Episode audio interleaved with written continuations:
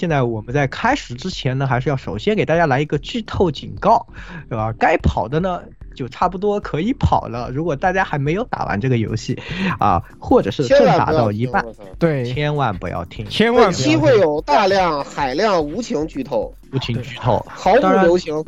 当然呢，这一期呢还是一个侧面剧透的形式，是吧？下一期呢真的是必跑。那这一期呢，其实也不是侧面剧透，我们为了说问题，其实也会进行相当量的正面剧透。但是如果你不玩，你可能还是听不懂。是啊，对，下一个就是一个你不玩也能听得懂的这个无情剧透了。但是也要，但是也要注意的是，因为这期可能会涉及到中中局剧透，所以中中局啊中盘的剧透，所以没打完的就最好还是不要听了。而且你千万别千万别没打完的千万别，否则这个游游游戏体验被严重破坏了，我们不负责啊。这个也会写在简介里，对，也会写在简介里。对，那对这个火车毒牙千万别犯懒，不能忘了啊！这个这个一定要写上。嗯，是。然后我们是不是一定会剧透的十三级兵防卫全部？这个哎，对对对对对对，是的，可以放是吧？这个拿一三尽量放，尽量放剧透的幅度。哎。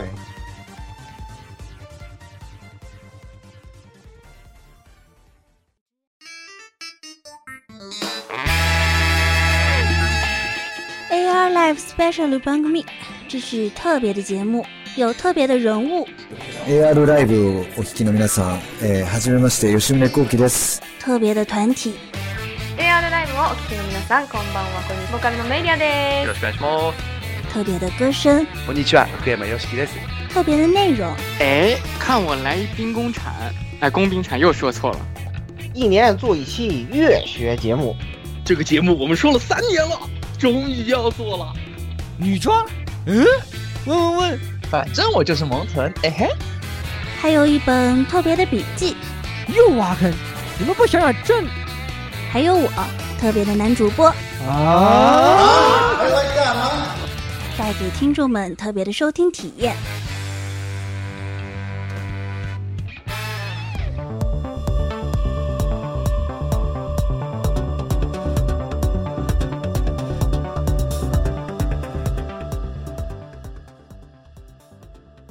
听众朋友们，大家好，欢迎收听 AR Live 第 SP 六十二期节目啊！我是那个到底要不要玩人王二的十六夜宵夜，到底是受苦的十六夜宵夜，在思考这个问题，陷入了沉思。知道没买，没买，我买了动物之森。你也是鲈鱼有缘，你也黄不黄？这个鱼是吧？鱼鲈鱼不是鱼露啊？对对呃。鲈鱼有约，你你也是鲈鱼有约，好好，我知道你是你你你要你要去当真实猛男，然后是你要去当真实猛男是吧？我要去当我然后然后我要去当可爱萌妹去了。嗯，可以可以，好，好来下一位啊啊，那我我马达塞马达。这个是吧？这个我是差点就来不了录节目的言语，这好像每次都这样。其实我每次都差不多。有的时候每次好像，对对对对，就很奇怪。大家好像觉得七七都听到我，但是实际上七七都很波折啊。最近实在太忙了，事情太多了啊。不过呢，能参加特别就特别开心啊，因为这一期节目也是去年。我挖的坑啊，然后终于开始填坑了，而且这个填坑阵容非常强大，所以非常高兴啊！而且呢，中文版也发售了，相信很多朋友也玩了。哎，大家又可以期待一下这一期节目我们要讲了，我们要开始了。好，呃，那呃，我就说到这儿，来下一个。啊，老顾，嗯，哦，呃，大家好，我就是这个呃四天干完的。那个老老顾啊，这是应该是有史以来我玩的最累的一个游戏了。对，为了还为了写大纲，然后那天这几天弄得我眼皮直跳。我靠！对，是，对，前几天还做了，对，前几天还做了个梦，被戴莫斯追，我操，把我给吓醒了，我操！对的，我我也是玩的那两天，就梦里也是这个东西，想的太多了，就想的太多了。对对对，因为因为这几天在在想这个东西，想的比较。劳神，那两天我是直接自己在做路普梦，梦中梦中梦中梦，自己我自己觉得我醒了，但其实我还在睡得起，就变这这变得很奇怪一种状况，出现在了那个车站，对我出现在那个车站，哎，好，来鸭子，哎，好，大家好，我就是最近和镜子吵架老是输的火神渡鸦，极乐 disco 好玩吗？极乐 disco 对，极乐极乐 disco 太好玩了，但是中文版现在还略略微有些小 bug，有些剧情走在一个特殊点上面，可能就会卡死掉。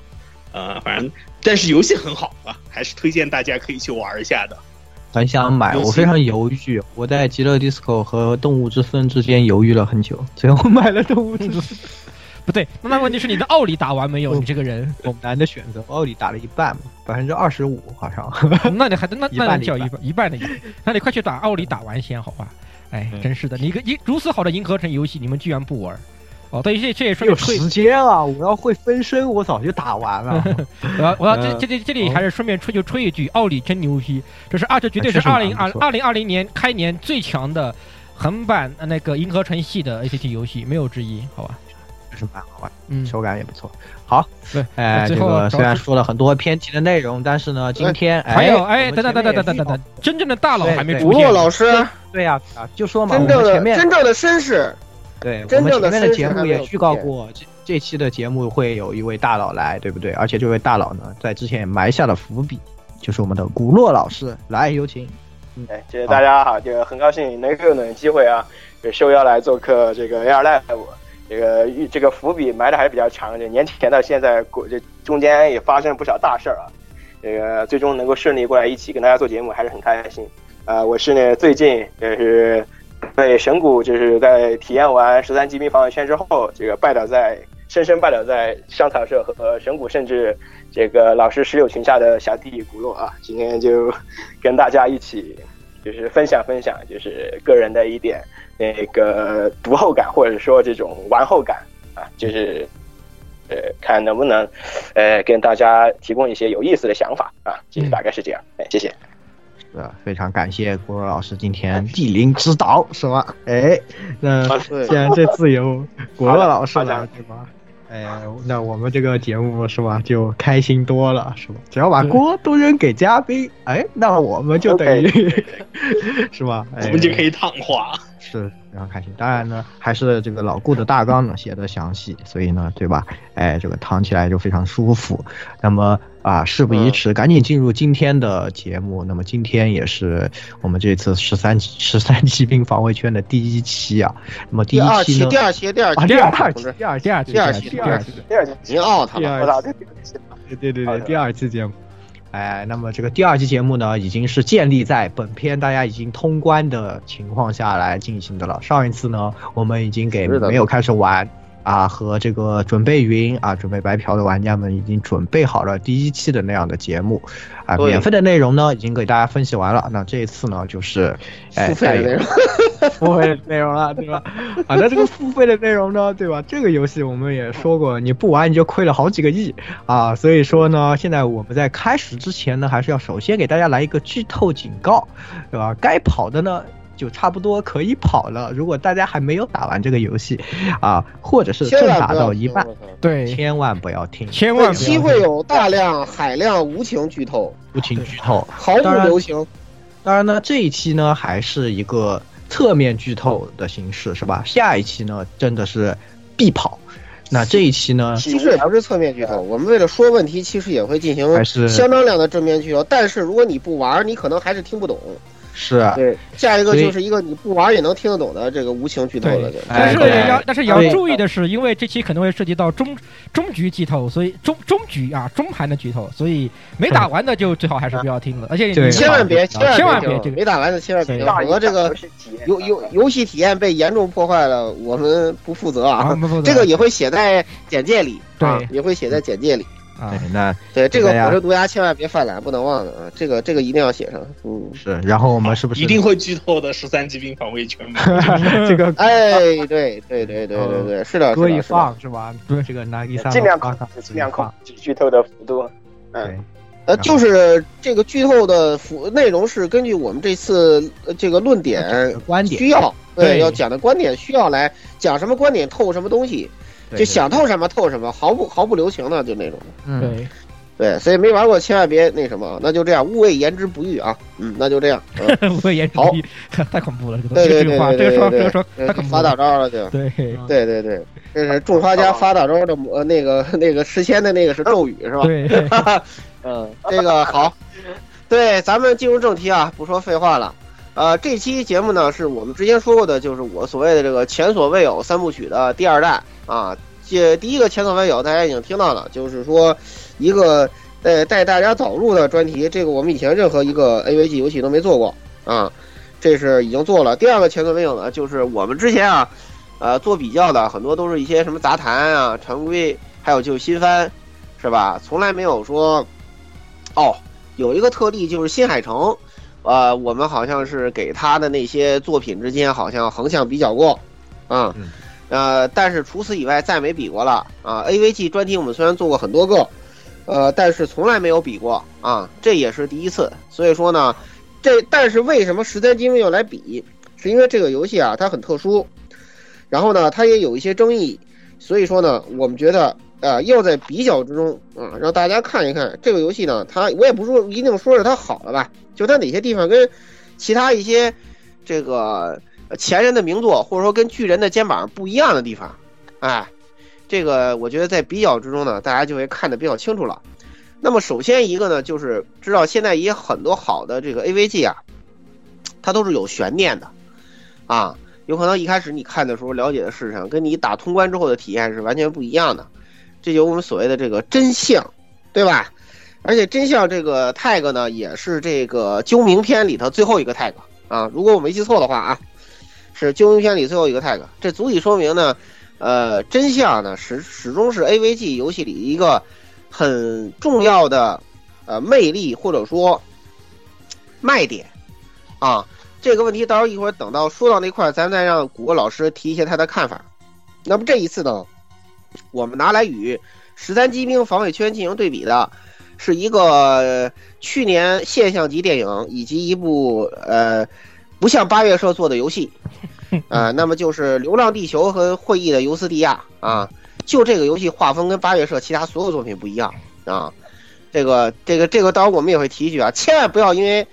介绍这个作品就以为八月社的游戏都是这种质量的，并不是，并没有，好吧？你们要记住八月社的另外一个名字叫八月，谢谢，嗯。对，嗯萌萌臀是我这把刀是专门什么什么什么的，对，什么柚子厨的什么什么什么，对对对。啊，就不能再说了，对吧？对对对，平时是一个和柚子社这种可以啊互相这个这个五五开的一个社，现在呢，他突然就他就变了那么一，自从做了夜游以后，就再也不存在了。他变了那一会儿 又变回来了，好像就是这样的一个。夜游还卖的挺好的，还人气还挺火的。对对对对，你们八月战斗力还是可以的，不得不承不得不承认，你们八月战斗力还可以，嗯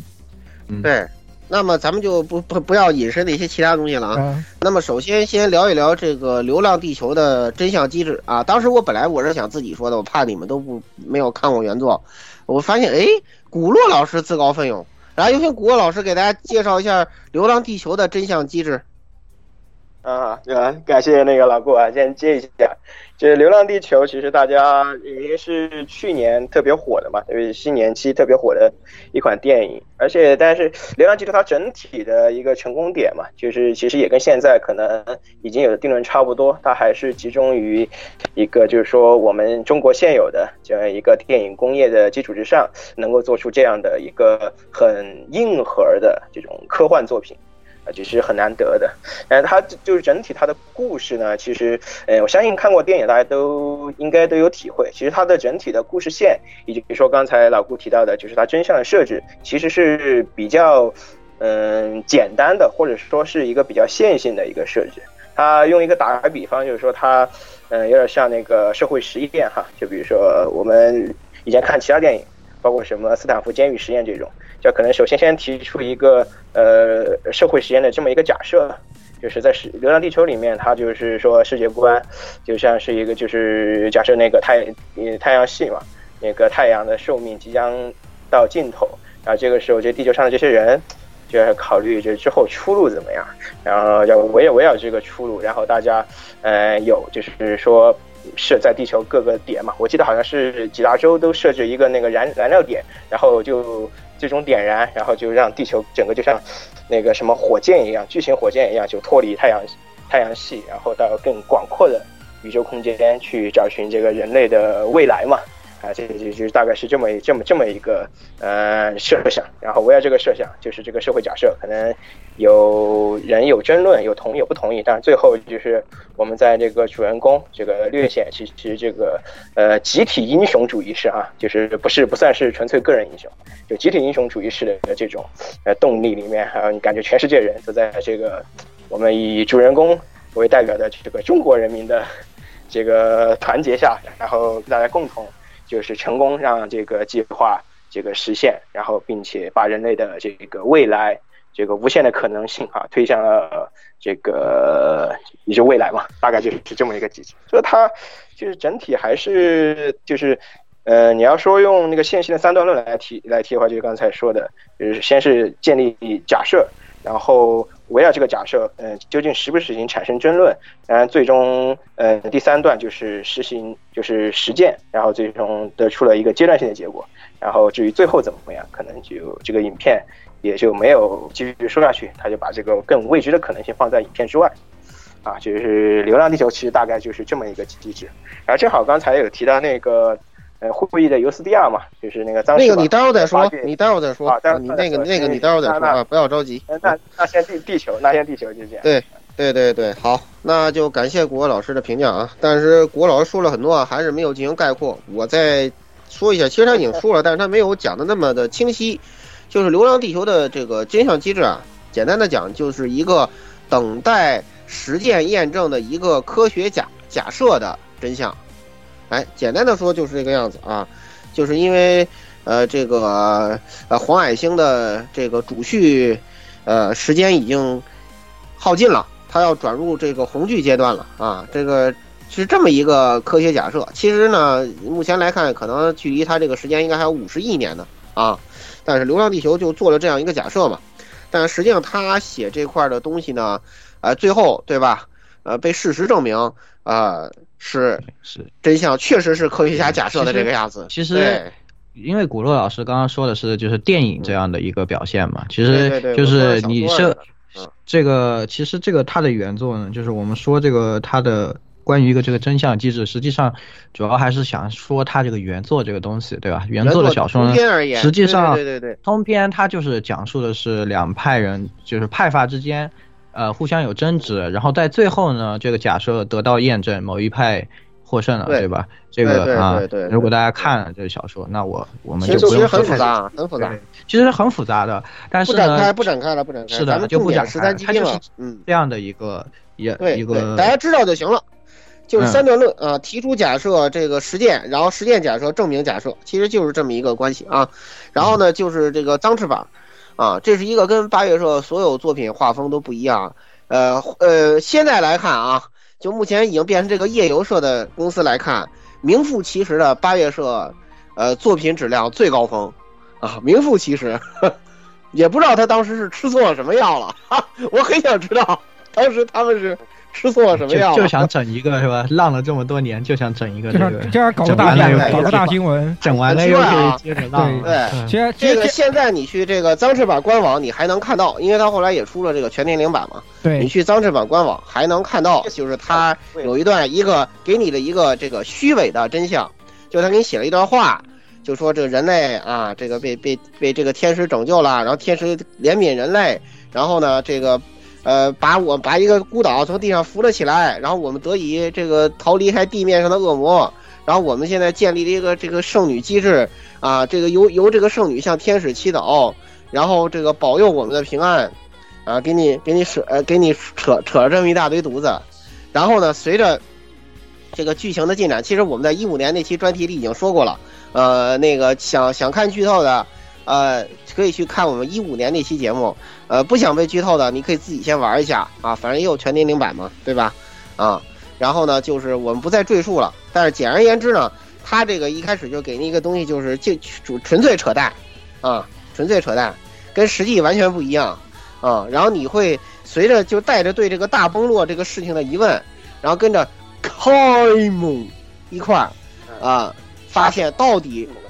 到底这个事情是怎么回事啊？而且它虽然是一个黄油，但声优极为豪华，就很不可思议的那种，什么三木真一郎啊，什么杉山纪章啊，什么南条爱乃啊，是吧？浅川优 啊，是吧？啊，哎呀，哇，很迷的，就很迷，就这个游戏就奇怪了，这个马甲那个病娇的医生啊，我记得。对对对对，浅川就很奇怪。病医生，对啊，第二章啊，所以对对对对对对对对对对，就很就就很奇怪啊！而且这个作品真的，它这个真相机制就很好，就很稳步的，一点一点的，然后终有一个转折，就随着主角在一个反乌托邦势力，他逐渐往往上层走，然后接触到圣女，接触到这个女王，是吧？接触到丞相，接触到他那个愚蠢的这个欧尼酱，是吧？然后来逐渐的，对，Lucius 嘛。啊，他那个愚蠢的欧尼将，然后那个逐渐了解到这个事情的真相，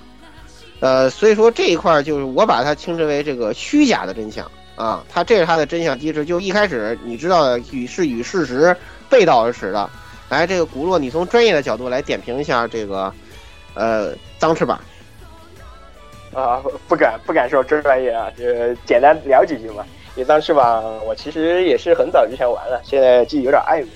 呃，大概其实脏翅膀刚才老顾已经说的非常详细了。呃，它整体的如果说它真相机制设立，就是跟流浪地球比的话，它其实也算是三段论啊。就是，但是它三段论不同，第一段它是由它的故事剧情或者说这制作员他先刻意在开头给你放一个假的事实，就是说假的一个世界观构成，就是第一段就是放个假靶子嘛，就像堂吉诃德放个假打假靶子打风车一样。然后第二段就是他在探明过程的过程，探明过这个过程的途中，然后一点点的经，因为会议尤斯蒂亚本身它是一个章节式的这么一个剧情结构，而且它整体的剧情结构，包括它讲述故事的方式，其实也是线性的。呃，就是这当然站在主人公的立场啊，其实是线性的。那其实，在这个过程中，他一点点通过每一章节，他抛给你不同的线索，然后让玩家会觉得，哎，是不是感觉跟之前最开始建立的那个假设有一点点就是有。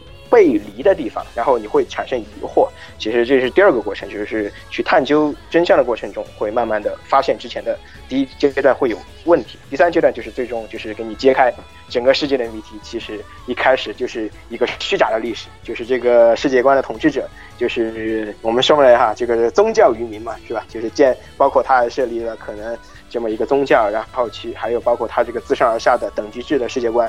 就是最终就是告诉你，其实。这个世界是一个非常比流传的还更为灰暗，呃，更为灰暗的多的这么一个就是血腥的历史啊，就是用来自新世界来说，就是染沾满鲜血的这个历史，就是这么一个机制，呃，所以说他其实会议，我就是当时吧，我觉得他还是就是在叙事的这种逻辑上，包括以说插置悬念的这种方式上，其实也是没有背离传统的这么一种叙事模式的，也就是说它其实还是线性的三段论。就是说，它第一阶段它是跟《流浪地球》不同，它《流浪地球》不同，它树立的是一个假的一个呃事实降养法啊，大概是这种感觉。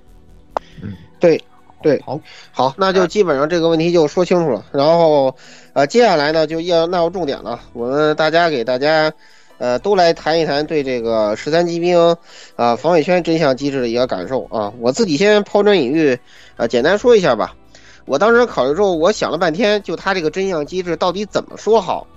所以说呢，我给他，呃，我在大纲上是是这样写的，但是呢，我呢后来想了想呢，换了一种方式。我觉得你可以说他一开始给你的真相是一个感性的真相，或者说是一个呃共感的真相，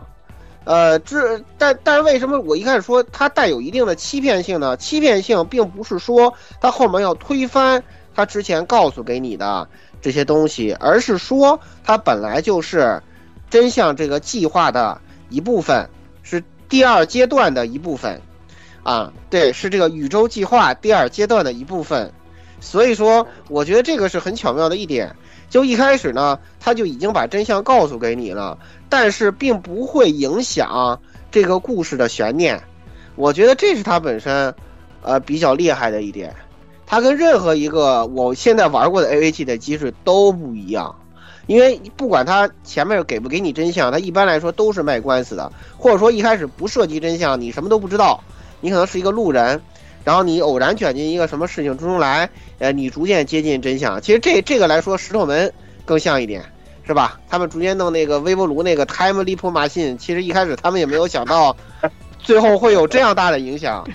是吧？呃，这实际上就是一个路人被被牵扯进来了，对。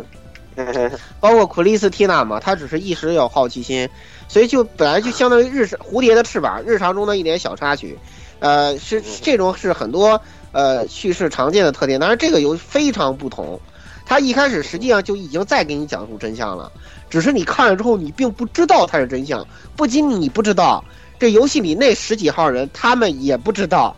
这是很神奇的一点，我觉得这个真的太独特了，跟任何一个作品都不一样。对，所以说最后我把它概括为带有一个感性欺骗的真相，而这个感性欺骗本身是这个两两千万年前这些幸幸存的人类精英们的计划的一部分啊。虽然因为有一个女人的原因偏离了啊，这个问题到时候再说，好吧？呃，这个偏不偏离在咱们这儿不是重点，因为咱们现在谈论的是真相机制，好吧？那么先由这个古若老师先高屋建瓴一下，然后接下来你们也说一下自己的看法。来，有请古乐老师。我抛砖引玉完了，感谢，就是感谢老顾，感谢我，我为下个阶段抛砖引玉啊，说几句废话。那个十三机兵，就是我在刚体验完十三机兵的时候，或者说我在体验途中的时候，其实啊，我我就呃多稍微引申一一点点，就是说我他一直我脑海里面就会不由自主想起一部我以前看的过的电影，我很喜欢电影，也不知道大家有没有看过啊，就是诺兰的《记忆碎片》。呃，这这这部片子，这部片子其实《十三机兵》，它其实它整个文就是故事的叙事方式，它跟我以前看过两部电影，我感觉是两部电影的综合，一部就是《两杆大烟枪》盖里奇，另一部就是诺兰的这部《记忆碎片》。然后它在我们现在讨论这个环节，就是真相真相设置，其实很像这个电影。就这个电影本身，它。是一个线性的，就是你单纯看它的故事，其实是很普通的，或者说没有什么特别亮爆点的一个刑事犯罪剧。但是它这个叙事方式非常有特点，就是说它是把这个故事的，首先它立了一个线性，它从开头到结尾，它分成了呃二四十六个碎片，就是按单位来分成四十六个碎片，然后把从中段到前就开头到中段二十三个碎片，然后中段到结尾二十三个碎片，就一共是四十六个碎片。他就把这四十六个碎片，就是从中间折开，然后开头和结尾，然后就像那个犬牙交错一样交错在一起，然后最终造成的它的叙事结果就是，它先放第一个单元的，就是影片开头就是结尾部分，然后是开头部分一个碎片，然后是倒数第二个结尾的碎片，然后是开头第二个结尾的碎片，就最终像这样依次下去，然后到这个影片的结尾的时候，正好就是。第二十三个碎片和第二十四个碎片综合的地方，然后这个影片影片就结束。所以他通过这种就是非线性的这种乱序的某种意义上乱序的叙事方式，就是给原本的故事或者说原本的剧情文本，就是中间产生了一个新的意义的文本。而这个新的意义的文本，其实某种意义上是由观看者，呃，我们在落实到这个剧本，就是十三机兵来说，就是玩家，他是其实是加入了玩家和观看者自己的参与性的，就是说这个产生的新的文本的意义，也是玩家去帮助他去产生的。玩家的思维，他在看片子的过程中，他在那个玩游戏的过程中，他这个加入进去的。其实，呃，所以说，其实这一点，我其实觉得十三机兵，而且他跟。记忆碎片很不一样，是记忆碎片它只有一个主角，十三机兵其实它是群群像剧，它是十三个那个人物，而且其实远大家玩过游戏之后肯定会发现远不止十三个，其实有很多，它包括它十五嘛，还有什么之类的，然后它就是整体它的这种对它的这种乱序的，就是它本身它的。首先，它的剧情设定就是它的这个世界观设定，其实非常，呃，我感觉就是我以前看过的很多的科幻作品的主题设定的一个大杂烩，一个综综合。它其实是穿插很多，然后一开始它又经过这种呃综合，然后又把它这十三个人物的线性故事。全部打碎，然后再按照就是神谷圣治自己的可能大纲，然后按照一定的顺序排列起来，然后我们就会在呃我们我们在体验过故事的过程中，脑海里面就会不断产生一个循环。就首先我们一开始呃记得是那个安抚就是序章嘛，就是单大家的序章，然后在序章中，首先我们建立一个认知，然后他马上可能在下一个部分他就会打破你，然后打破你之后，你又建立起一个新的认知，然后下章又打破你。然后又建立又打破，又建立又打破，所以说他就这个玩家在这个光速被打脸的这个过程中就获得了快感啊，就获得了快感，就是说呃这个东西怎么能打我这么多次脸？他感觉他的东西好像不是那么简单，然后也会他始终会把玩家的这种兴奋点会提着，然后让你，而且本身这个作品没有灌水的日常嘛，就是基本上一开始就是从结尾就是高潮不断，所以说就然后会让你。就产生，就是玩家会在这种不断认知推建立和打破的循环中，就会一直让玩家就是嗨到，就是故事的最后给给你解谜这个一个东西。所以说，呃，所以说这个过程中，我觉得他通过这种打碎又磨磨碎，然后又重新乱序穿插的这种文本的这种，呃，剧本的这这这种解释中，他。诞生了无数种由玩家自己在思考或者在阅读的这种过程中产生的无数种玩家自然自然产生的这种，呃新对文本的新的一种认认知。然后这其实呃用一句话来说就是说，呃神谷甚至或者说这个团队让玩家自己为这个游戏的内容又赋予了很多种新的内容。呃，所以说这一点我就觉得他这个真相的设置。或者说他这个真相的玩家的，首先玩家的自为设置，然后再到最后他把玩家的设置就是假设全部推翻，然后建立起这个呃神谷甚至自己所确立的这个最后的真相。所以说，我觉得这一点我是特别佩服，因为这个东西老实说太难做了，而且它这个涉及的设定和人物线太复杂了，这个稍微无注意就会容易出 bug。呃，这个东西确实我就特别真的特别佩服啊！就是我也是我玩过就体验过之后，就最大的一个感触。可以有滔滔江水，是吧？对对对，但但是其实对，但是其实他这个为为了这个什么，他也是有些兜合。但是这一期咱们不说这个东西，对，是，咱们还是最后咱你你们也简单来评论一下言语吧。我也说一说吧。那呃，我觉得其实古洛和老顾两个已经基本上说的很全面了。这个古洛呢，从这个体验的角度，就是他通过怎么样把这个游戏的文本和这个呃，他的这种真相的设置，不断的打碎这种方式和读者之间建立一个联系，来提升读者的体验。然后老顾说的这个呢，嗯，这一块呢是他最终真相这个设置。其实我也想针对这个稍微说一点，就是，呃，我也觉得这个是非常巧妙的一个东西，就是他给的呃。这个真相就是他所谓的中间的欺骗，因为我们知道很多叙事性轨迹，它的本质上是在欺骗。但是关于他的这个欺骗，是一个我认为更加巧妙、更加高超的欺骗，就是不是他的欺骗，不是真正的欺骗，就是当你觉得他在骗你的时候，当你玩到最后一块碎片拼起的时候，你发现实际上都是真的，就是呃每每个阶段都只是一个。一个信息不对等带来的这个这个认知的偏差，而导致你认为这是一个欺骗。实际上每个阶段他给你的都是真实的信息，而他把这个真实，呃，就是以等级划划分了以后，一个阶段一个阶段的抛给你。这样的话，在你这个跨过这个等级的时候，你觉得它是一个这个，呃，就是是一个在欺骗你啊，是一个虚实性轨迹。我觉得我被打脸了。但是玩到最后呢，你又发现哦，其实都是真的。就。这个地方是非常非常厉害的，像我们前面也说了两部，是吧？这个《流浪地球》呢是一个比较常常规现这种传统的设置啊，最最后给讲了把最开始的问题解决了啊，然后这个会议尤斯蒂亚最开始给你一个假的，慢慢抽丝剥茧告诉你个真的，那就是最开始给你一个欺骗，然后用这个落差来给你造成这个，而这个而十三机兵防卫圈呢，它是用一个真实的东西来欺骗你，这是最厉害的地方。我觉得是这个。老祖宗有句话叫“断章取义”嘛。对。其实他就，对对对，就是这样。他就让取断章取义，打上一个假的事实。假的真的是玩完以后觉得他这个设计最精巧的一个地方。我觉得这个谜题设计上最精巧的一个地方。哎，对对对，我分享这一点吧。好，好，来来十六十六。我感觉你们说了好多话，我都没我都没没我我都没得说了，感觉就是。越往后难度越大，越往后难度越大。我我我同意前面的人的观点就可以了。真的是同意前面人。他本身其实就最就确实是最爽，就在于就是你自己在推翻自己假论假设时，不不停的推翻自己的观点，到最后他给你真相的时候，我就觉得哦，当所有的线都当所有的点都连成一条线之后，这种这种怎么说呢？就是它跟别的作品不一样，就在于它你的点连在一起的时候，你发现这些点的。实际的意义远超过在别的不跟别的那些的意义不太一样，就是别的那些东西，把你的点可能会有一些怎么形容呢？就是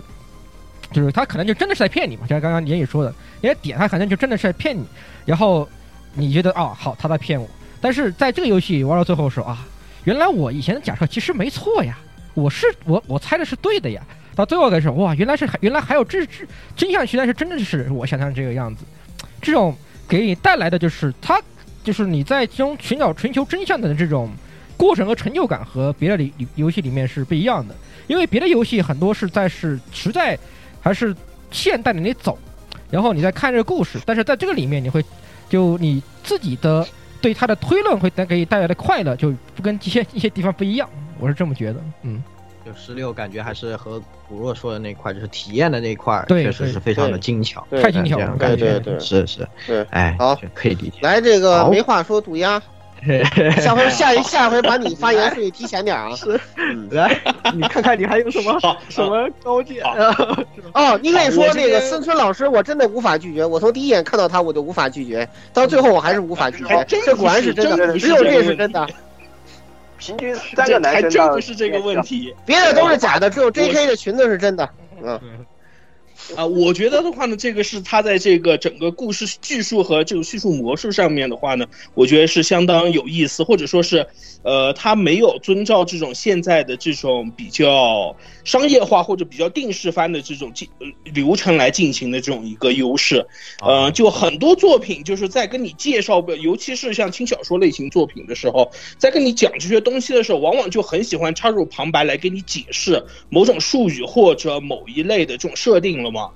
但是这个作品里面基本上就是除了必要的跟你说的这些以外，他基本没有在本片里面跟你提及这些东西，而他更多的他是在这个就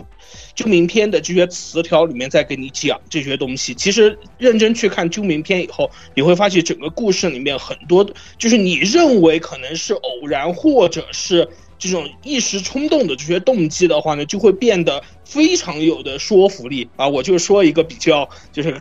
反正老顾也肯定喜欢拿这个来吐槽的，就是呃女装大佬比智山这个问题，就是去看了词条以后，智山是喜欢女装大佬，他不是女装大佬。欢女装大佬不，是他喜欢女装大佬这个事情了嘛？就他包括就是一刚开始说他是不良等等这些问题，还有包括呃，就是怎么形容呢？就是女装大佬后来去勾引他等等这些，其实是主动出击这些事情，其实是要去看了词条以后才会逐渐明白的这些东西，是反而是在故事里面可能他一句带过，很多人不会很太注意这些东西。我觉得是他这个系统和这个文本也结合起来了，还是就把它做成一个游戏了，有这个体验，就不不单纯是一个文本，不单就是或者说是不嗯或者是我觉得不单单是把这种读者当这种完全一无所知的这种傻子耍那种味道，因为现在很多轻小说就一刚开始很喜欢就抛一大堆就是觉得很高大上的设定，然后让你就是强制去理解去，反而这种换了一个方式以后就感觉给人感觉非常好。还是嗯，好，是好。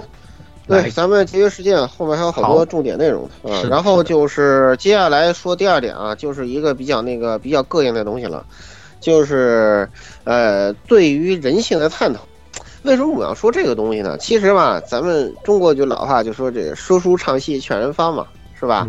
这个作品啊，其实它是个绕不开的东西，就是它到底是不是面向于谁的。然后呢，实际上在任何一个作品里头，因为它都是有人物所在的故事嘛，实际上不管作者有意或者无意，他都会表达出他的人性观，而或者说，因为人性观实际上就是一个这个伦理观的基础嘛，对吧？是一个基本的一个价值观，所以说呢，就是这个东西会，呃，体现出一个作者的一个思想内核，就通过他你能看出哦，这个作者他的三观是怎么样的，对这样一个东西，你要不要这个东西其实很有意思啊，你看一看，因为因为它往往与这个作品最中心的思想跟内容是有关联的。这一点在咱们拿来比较的这四部作品都是如此啊啊。那么因为比较作品比较多啊，那么首先来一个就就是这个十六接盘的这个传送之物啊。传送之物呢，其实它呢，我们之前做过五期专题了，不用说太多了。对对对，对，然后那个剧情剧透可以去听我们那五期节目。简单的说，传送之物想表达的就是说，过去人人性是很美好的，但是呢，随着这个物质文明的发展，这人啊越来越坏了，良心大大地坏了啊。就是，然后呢，对，然后见到艾斯曼也是充满了这种贪欲，对吧？然后拿这个发明出来的这个米米克多呢不当人看，对吧？最后把艾斯曼彻底激怒了，是吧？然后人类就完完完球了。结果这些被人类创造出来这些亚人种们，却对创造他们的人类心怀憧憬，啊，抱用理想主义的这种美化，是吧？就是我们是一个这样伟大的这个，呃，伟大之父，呃，传送之物们，对，翁比他卡样嘛，啊，我们是被他创造出来，伟大之父创造出来的。然后呢，所以说在他们之间非常质朴，对吧？这个他们虽然文明水平大幅度倒退了。但是这个作品在刻画的是这种回到倒退回古代的人的这种啊品格的高尚啊，所以说这是他通篇在着大力的笔墨来描写的东西，很多人物都是如此，就他们就完全展现了这种美好，然后呢，同时也说就是这样一种传承，所以说在这种对比之下，呃。呃，应该说他们呃，就利福社认为说，哎，你看这才是真正的传送之物，对吧？哎，就这样一个观点。所以说呢，这个来这个十六啊，你来这个再简单评价一下。啊，我再补充一点，就是实际上，虽然说就是诞生出来的就这个新人类啊，就是新的人类，他也必然会在一些有这个多人多面嘛，他肯定也有坏的一面。但是它更传送的也是它人类最本质的美好，而且在游戏里面，它也主要体现，也也也着重还是体现于救人类，就是主角。主角我们也因为我们主因为这几部主角都是那个救人类嘛，不管是大白还是小白，还有救人类，包还包括那个米卡啊那个 D，都是救人类，但在他们身上着重体现的人类最美好的一面，然后来以此然后来也证明了就是他们。就新人类崇拜的我们伟大之父是真正真的伟大之父，这样的一个方面来体现他的精神内核，来体现这种人类真真正的真善美的地方，这个是他想表达的东主要表达的东西，也是想提醒提醒，一一定方面上也算是想提醒我们各位玩家，是影射我们，就是告诉我们，其实人类是这样美好的东西，我们也应该向这样美好的东西去学习，去发展我们自身，是这样，他主要表达还这方面的东西，嗯。嗯。然后只要然后以传统咒要不停的传动下来，有要在传送去也把传送我们的伟大之父东西再传给下传给下的新人下一代的新人类，他们是这样的，这样东西，嗯。是这样的，是这样的，对，所以说它这个主题真的是呃围绕这个东西啊，就真正值得传送，并不是那些技术啊或者怎么样，并不是那些东西，并不是那些技术，不是也也也不是那些过于神话或者是巫术，对吧？那些东西，对对。对，其实这个很重要，这就是要有，我觉得就是作为一个作品啊，虽然有一点远，就是作为一个作品，还是要有这样核心的价值观能立得住，而且有一点儿这种深入的核心价值观，大家才会喜欢。所以为什么我们那么喜欢传统之物呢？也是有道理的。我我觉得这个是不可分割的。对，因为他对这种人性美好的这种非常坚定的传送，所以我觉得这一点是十分可取的啊。是的，对，接下来就是一个完全不一样的作品了，就是刘 慈欣内心非常阴暗，彻底这个人坏坏，这个人太坏了，坏坏的，这个人坏坏，好坏哦，这个人巨坏。对对，我真的没想到《流浪地球》能呃拍成这样，也真是挺不容易的。对，因为因为《流浪地球》原作实在太灰暗了。看完，对，导演看完太灰暗了。开了，然后从里面找一句话啊，这个这句话不错啊，我们改编一下。对对，实际上就拿几句话改编了一部电影，是这样，用了一下它的背景，嗯，是这是这样没错啊。呃，因为因为来说这这个这个作品里头，真的虽然有一个客观背景，但是它真的是充斥着对人性的考验，以及其实我认为就它真的是表达作者认为人性本恶的这样一种呃观点，就因为各个派别之间那真是刺刀见红。对，整个就比如说一开始我们地球我们就这么着了，对我们还是说坐飞船，我们还是推着地球去流浪，大家意见就不一致，对吧？意见不一致怎么办？我们就干架，对吧？然后执行流浪地球计划了，要抽签要牺牲一半人，那那那那三亿人说凭什么我们被牺牲啊？怎么办？干架，对吧？干架。对，然后然后对对，然后再接下来太阳派又质疑这帮流浪地球派，你们这帮科学家到底说的是不是真的呀？他我这么看地球，太阳屁事儿都他妈没有啊！对，要有对，去你们的，你们到你们到地球表面给我唱我的太阳去，特别的灰暗，就那一幕真的 是那种黑色幽默达到顶点了。对，让让他们把地球联邦政府的人，对，就这个主角的老婆也也也不信他，主角的老婆就那个主角不娶了个日本老婆吗？对对对，他那个日本老婆后来也加入反政府军了。我的天呐，真的是。就是来言语说我觉得他的他的结局就很明显，就是他，呃呃，也就是他的这种想表达的东西就是讽刺，他最后这个结局就是一个很，就是一非常非常讽刺。唱完，歌以后太阳炸了，其其实他就是拿着刀在插你了，就这意思就是我就是这么觉得，我就觉得人性是这样。而且而且而且哎而且就觉得他他也他这个插你就是什么，不但一边插你，还要一边说，你看我捅你一刀捅出来的是这血这血还是黑色的，对吧？他这个就这个就这个位置对，就真是这样，因为最后连主角自己都都怀疑自己了，对就到底我们到底是不是对的？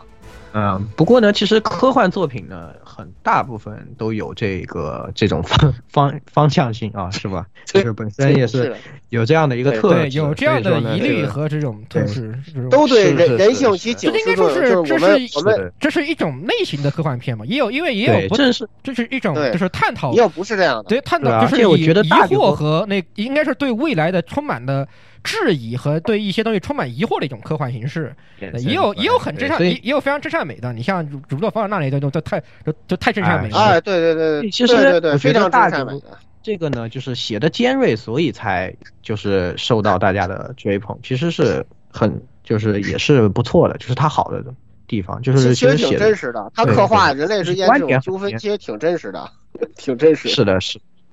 哎。就是这哎这部作品就是这样的一，个观点。继续啊。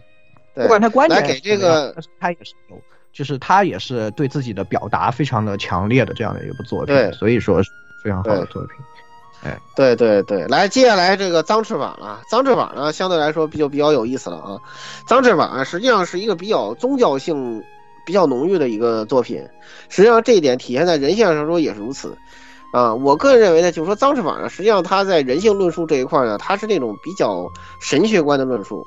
就是我们人呢，可能是善的，也可能是恶的，但是呢，我们都是有原罪的。但如果呢，你真的这个一心向善，甚至说你你曾经做过坏事，但你能悔过，但神还是会原谅你的。它是这样一种就是宗教观念，你知道吗？很宗教浓宗教氛围很浓郁的这样一种人性观，其实也很有代表性。对，就非常不像八月社能写出来的东西。对，对，就就很奇怪，你知道吗？我现在都觉得我很不能接受它是八月社的游戏，你知道吗？啊，然后接下来这个来让让这个没怎么发言这个渡鸦，除了八月社的那个欧派以外，你能不能点评一下这个作品的这个人性观？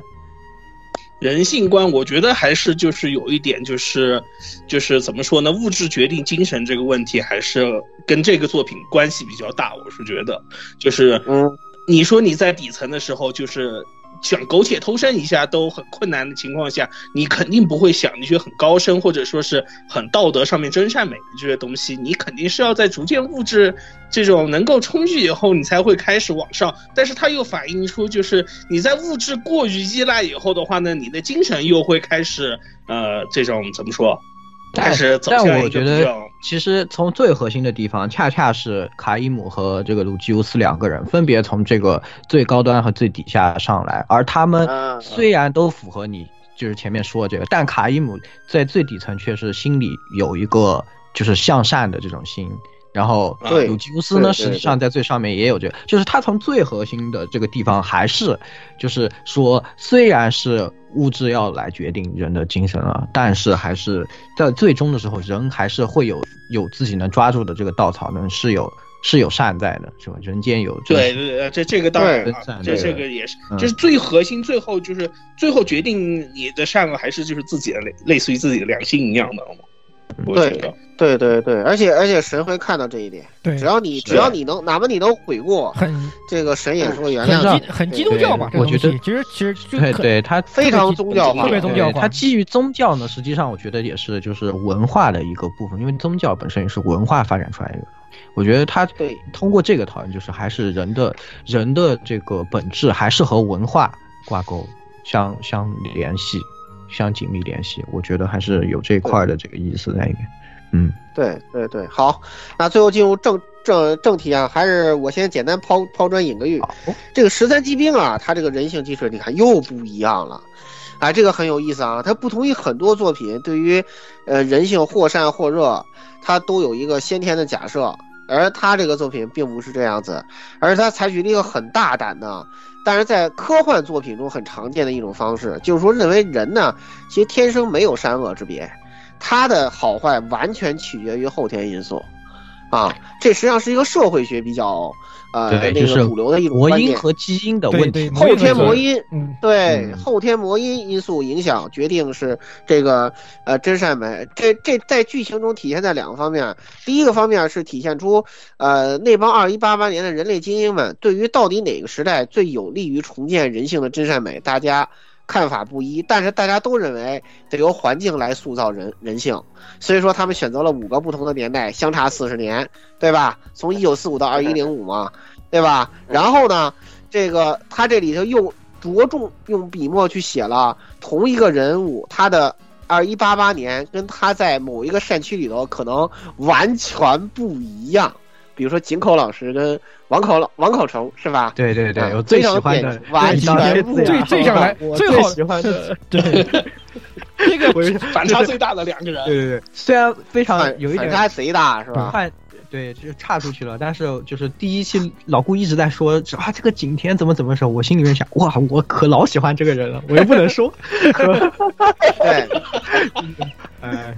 是而且其实你你到你到后面能，你到后面能发现，其实这个景甜呢跟跟王口呢就是有有一点点类似，但王口呢比他花心一点，对但是在对你你就是见到女性就就这个腿就迈不动了，这一点是一样的，只不过王口景景甜只对一个人，王口是见着一个就就哎迈不动，对就哎迈不动对就了对 就迈不动腿，哎对，就是这个样子的。腿比较对多。，腿，腿腿腿，这这这有点流氓啊！这话这车开的有点快啊。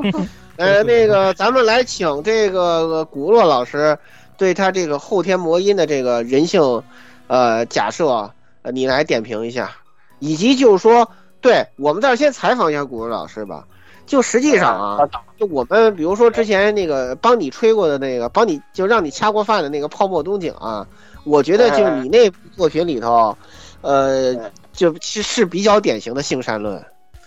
我说的不客气一点啊，你跟这他这个是完全不一样的。那么，呃，你就结合一下你自己的创作，你谈一下，就你为什么在《泡沫东京》里头选择这种性善论的作品基调，然后以及呢，你对他这种后天魔音的，呃，人性观点的这种看法，好吧？啊、这你来重点说一下是。满头大汗，来，请好的，满头大汗，满头大汗，左右为难。来，请。呃，好，感感谢老顾，感谢老顾。其实啊，这这个地方的话，就正好是就是老顾刚才对有对那个十三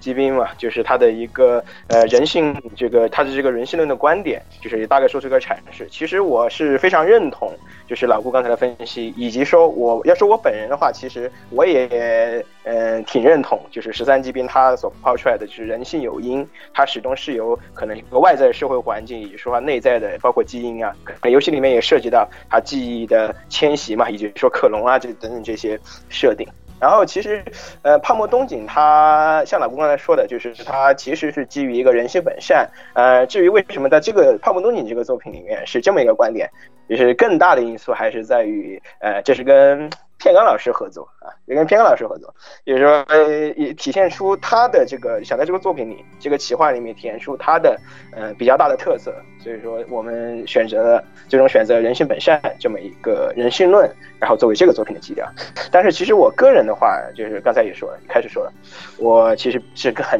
倾向于这个十三机兵的他的这种呃观点的，或者说十三机兵其实本身很马克思主义嘛，对吧？就是唯物史观嘛，也是社会非常唯物，非常唯物，非常唯物，非常唯物是的，非常唯物，真的。对，非常唯物，嗯非常唯物啊。这个其实大家去，呃，其实也也给的反而这种就是也给这种历史观或者这种人性人性论，呃，其实给了大家很多思考的空间。包括作品里面，就像以主要还是以三个人物嘛，啊，主要是三个人物来体现了，其实很浓稠的体现了这一点。就包括刚才像大家提到的这个景田老师嘛，还有景田老师和这个王口愁，然后其他的包括还有那个什么，呃，森村老师是吧？森村老师和这个东坂东百里，然后还有。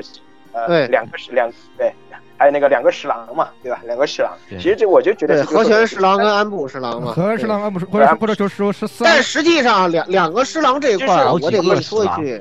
他其实其实这个其实就四二六嘛，还有。其实其实这个这个和弦跟安部这一块啊，啊、它实际上更多给写成超凡双生了，你知道吧？呃、它并不是像这个呃讲人性魔音这种差异的这种呃呃角度去描写的，就是他这个作品的这这个方面的内容呢，就是咱们到下期再讨论，因为这属于他人物刻画的剧本特色啊。在咱们这儿，咱还是先谈人性机制，好吧？啊，OK OK OK，那就是呃，我刚才说第二个嘛，就是特别是在森村千寻嘛哈，森村千寻这个角色，他就是其实跟刚才那个景天也也也差不多，就是说他体现这个人性机制其实是很明显的。包括我们最开最开始就是说他在二我看二零九九几年哈，应该是二零八几年八九哦二零八九的时候，他的十六岁的，然后也就是二二一零五年的就大概二十三十多岁的这个森村，然后那个时候二一零几年的十几岁的那个森村，然后又到一九八五年的这个东版，其实他通过呃包括一九四五年的那个妹妹嘛哈，妹妹千寻，就是说他通过就是不同的时代，就是说他呃不同的那个这个环境。就是不同的价值观，每个时代其实每个时代价值观嘛，啊，就是价值观。然后他以同一的森村千寻的这样一个基因，然后呃，在这个不同的就是善区代表的这个时代之中，它其实是孕育了，就是最终彰显出来了不同的这么一个它的一个价值判断观念，以及说它的这么一个呃这个认知的观念。所以说这其实它其实我觉得这点就很能能够体现说它这么一个特色，而且。但是其实你知道吗？这个郭老师、森村老师在这块并不典型，因为这个作者参加了太多自己的个人私货进去了，就变成 J.K. 无敌、超级萝卜也能开、著名名言，以及萝莉无敌是吗？呃，参加了一些私货进去，淡化了魔音。其实最典型的还是景甜。为什么我说他呢？就因为他这块没有参加很多私货。呃，所以说我觉得就是拿来做比喻是比较典型的一个，好吧？那接下来这十六，呃，这刚言语也说，言言语你先说吧，你简简简简单点说吧，其实都说的差不多了，啊、就是都、我已经都说的差不多了。实际上这一块的话，呃，也没有什么，呃，其实我就是在玩完的时候，当时也和十六就讨论嘛，说啊、呃，你觉得主题到底是什么？我们当然两个就觉得是，就是实际上就是基因和魔音的这个传承是他比较想说的一个这个东西，就是到底人由什么决定，是吧？什么东西到底决定了你这个人为你这个人？实际上呢，他还是要想说魔音呢，更多的来决定了这样的一个，就这个呢，也是以前就讨论了很多的话题了，是吧？啊、这所以说，嗯、怎么说呢？这个作品，呃，就，嗯、前面我也都说了，所以就，嗯，就不怎么讲这些，就讲一个这个他在，呃，怎么说呢？写这个作品的时候，这种像就是。写了这么远来表达这个观点，这个观点就显得非常的有说服力啊，这个东西就非常厉害了，是吧？所以说呢，就告诉大家一个故事，要想把自己的观点告诉别人，还得有这个超凡的实力才行，是吧？可以，可以，可以，行。好，来十六还还有什么要要补充的吗？呃，我补充两句，就是实际上他就是现在在大部分 AVG 作品里面，就是能把魔音提出来这个这个东西，实际上还是非常少见的。你纵观。大部分的这个小岛秀夫，我来了。对，小岛秀夫，对，小岛秀夫，岛哥哥，我又来了。岛哥哥就说：“那我，那那我呢？对吧？那是那是这样的，没错。但是那个是很明显啊，那很明显，小岛秀夫。但是在就是偏二次元方面的这种作品里面，实际上这个魔音是真的很少见。就是如果你不去，你真的你真的不玩小岛的话，那你可能还真的很难见到来讨论魔音这个这样的一这样的作品。”类似的，我只能再提一个吧，可能有点相似的，就是他他算过算是有魔音东西的，就是《深渊传说》。《深渊传说》算是有类似啊，也是也是有复制人嘛，最后最后搞过去了。因为他这个主角是克隆嘛，对克隆，他那个最后他那个完全不一样的，他那个性格。对对对，所以就是《深渊传说》可能还比较接近这方面，但是在对比方在对比层面上来说的话，还是这个十三机编做的最为。特最为突出和明显，也让让你更能思考这个东西。声音传说实际上，你他你我们现在来说它是母音，但是实际上当时玩下来，可能你可能都没提都没都不会反应过他讲的是个魔音的东西，你可能更注重的是他挺惨的，就本尊挺惨的，对本尊挺惨的创始人过得挺好的嘛，对呀。对吧？哎，有妹子啥都有，啥都有，然后然后他也更多的是在描写，就注重更注重的描写就是冒险，对冒险和以及主角他的成长，因为主角他就是他是这样的一个人，对吧？就是那个这个这个烂这个那个就是什么纨绔子弟嘛，对吧？什么自我肯定这一类对，其实不是在传承。其实如果你要讨论基因和魔音这个问题，还是在传承这个事情上。是的，你要着对注着重于在传承这个事情上，才会显示显现出这个问题的比较。而且十三基兵他也就就是他要做这个事情，就是也是他们体会体会到，就是魔音是人类文化传承最更更重要的一个东西，你光有基因是没有用的。就是他很很直接告诉你对，你有基因是屁用都没有，一点意义都没有的东西。你更重要的还是要通过魔音。不，同的环境，对，它要不同时不然就代环境，他们非常，他们非常重要。对他，他这个计划考虑的很周全，就在第二阶段，第二大家实际上体现的就是他计计划的这个第二阶段，然后那个第三阶段就已经是结局了嘛啊。对，这个就是第二阶段的这一部分计划，就是他非常突出的通过那个森村博士的话啊，很突出的告诉你这一点，就是我们人类是社会的生物，你们虽然是我们的克隆，但是你们现在一无所知，你们首先要学会做人。对对怎么怎么样做人，然后就是说给你模拟一个，通过这个万物中枢给你模拟一个这样的环境出来。对，然后最后来火神毒鸦，给你留两句话吧。嗯，人家说哦，I agree。太太惨了，太不惨了。会不会，来来其实来来来，我我也是就提出一个自己的看法，就是说，因为前面也是这么多说就是魔音的这个问题的话呢，其实就女装大佬和比之山这条线的话，又有一个就是类似于反例一样的存在，就是很多人的一些本能或者说一些反应还是被基因所控制，比如说一刚开始。就比之山在二零一五年的时候是那个样的，然后结果在现在这个世界里面来个女装大佬，他就走上了这条万劫不复的路，这种类型的 情在况。在二一八八年，他他跟那谁也是也他也。他和秋月也是对啊，然后一刚开始他是个好好青年啊，他一刚开始在善七七的时候，然后女装大佬一出现，就人就瞬间弯了，是吧？嗯很生动。他一开始人，他一开始以为 Kiko 上是女是女孩子，对，还想对啊，然后他怎但是就么可能算知道男的？就算是男的，就就算知道是男的，你要是检验一下嘛，然后整个人就对，所以这个游戏还厉害，就是他虽然讲的是这个是重点，但是他又不全部往那边讲，对对吧？对他其实还有这个完全整体有些东西还是个不变的，就是还有一个些东西还是丑不变的一刚开始他看见兔美的时候，他也是说啊，我对这个女孩子好在意，因为你在景田的时候，你也对这个女孩子很在意的。对啊，是是是是是，真爱，对对对对对，可以可以 可惜好好可惜好好。哦，可惜可惜可惜，反正那一块咱们还是到讲聊剧情时候，咱们再提他的得失就完了。对对，然后接下来就是第三个部分，就是多线模式，哎，这个就比较有意思了。哎，拿来对比呢是这个四二八被封闭的涩谷，还有这个石头门啊。然后，那么这个多线模式呢，实际上应该说是一个从 AVG 诞生之起之日起就一直存在的这么一个摆在所有游戏厂商跟开发者面前的一个问题或者说难题。一方面呢，实际上，呃，这个 AVG 的玩法天生就呃呼唤了多线，最简单说多人物多结局嘛，对吧？但另一方面，受限于文字冒险这种模式，它的多线体验往往呢又不太好，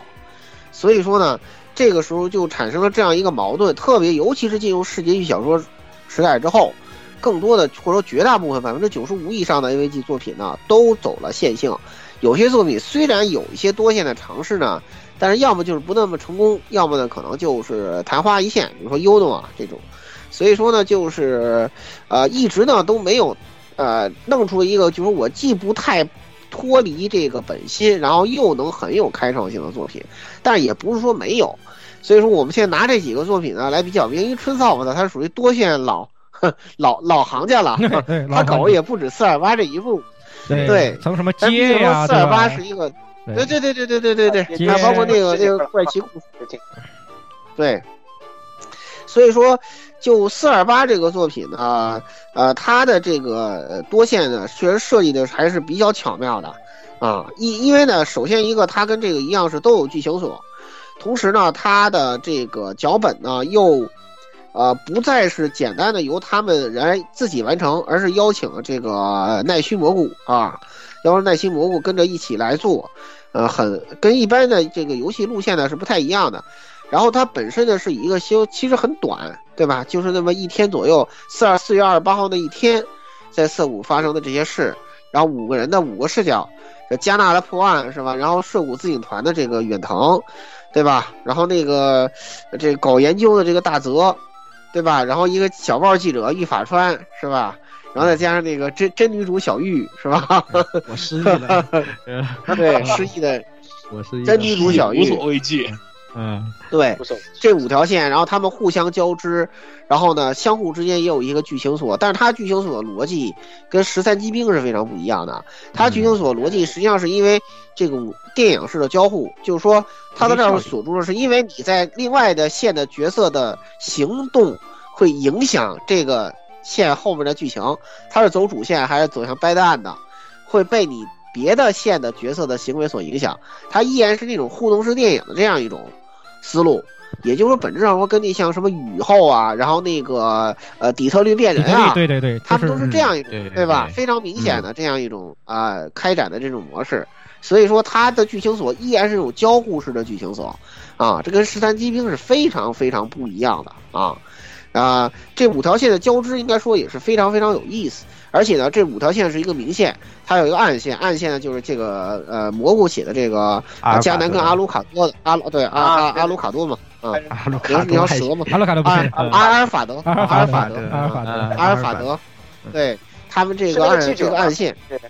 嗯，对这个暗线也非常的精彩啊，然后就是。呃，实际上也有一些对这个人性的考验，当然他这就就就就比较那个非常昭和的这种那个什么了啊，呃，这这一块就是在弘扬昭和的那什么这块啊，他跟这个十三机兵又又反而比较有共性啊，对，非常的昭和啊，有些人物的行为跟那个动作 跟那种什么都非常的昭和，尽管是一个讲的是一个平成年间的事儿是吧？但你人物的性格跟动作风非常的昭和，对吧？啊，很典型啊，咱们就不再依循，就比如说加纳这个。就就还能猪排饭嘛，是吧？还想着昭和刑侦剧那一套，对吧？啊，咱就不再一举例了。对，然后呢，呃，简单的说，它这个多线模式就是一个多线归一，在这一点上，其实它跟十三机兵是一样的，但它剧情锁却是非常不一样的。然后呢，它的比较特殊的点在于它是一个明暗线交织，啊，这一点呢，实际上跟十三机兵也是不太一样的。十三机兵严格意义上说，它没有暗线。他一开始就是明的，只是你不明白而已。一开始就是明的，你对你一开始看这这个剧情就是计划宇宙计划的方舟计划的第二阶段，你只是不知道它这里头到底是怎么回事而已。它实际上是一个线性的，归一归到最后到崩坏篇，你知道哦，原来是他娘的这么回事，对吧？它是这样一个呃多线的模式，对。然后呢，这个四二八，因为可能我之前开会说他们可能忘忘差不多了。然后呢，这个来啊，石头门，这个你们来简单点评一下，来古洛吧，古洛先吧，啊，你点评下石头门这种呃机制啊。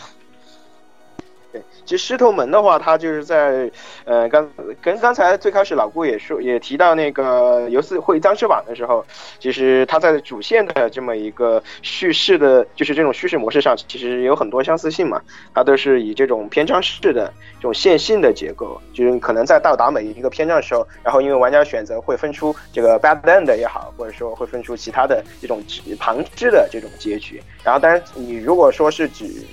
对于主线的推进的话，它其实还是一个层层递进的，就是一层一层，就像剥洋葱一样，就一层一层的去剥开，最终到达这么一个唯一的真相，或者说就是就是它其实，在真相的叙述过程中是很线性的。呃，石头们还有它一个相比十三机兵嘛哈，我觉得它这个一个很成功的点就是说它成功塑造了助手嘛，这么一个非常讨人喜欢的角色。呃，十三十三机兵他角色塑造的其实也很。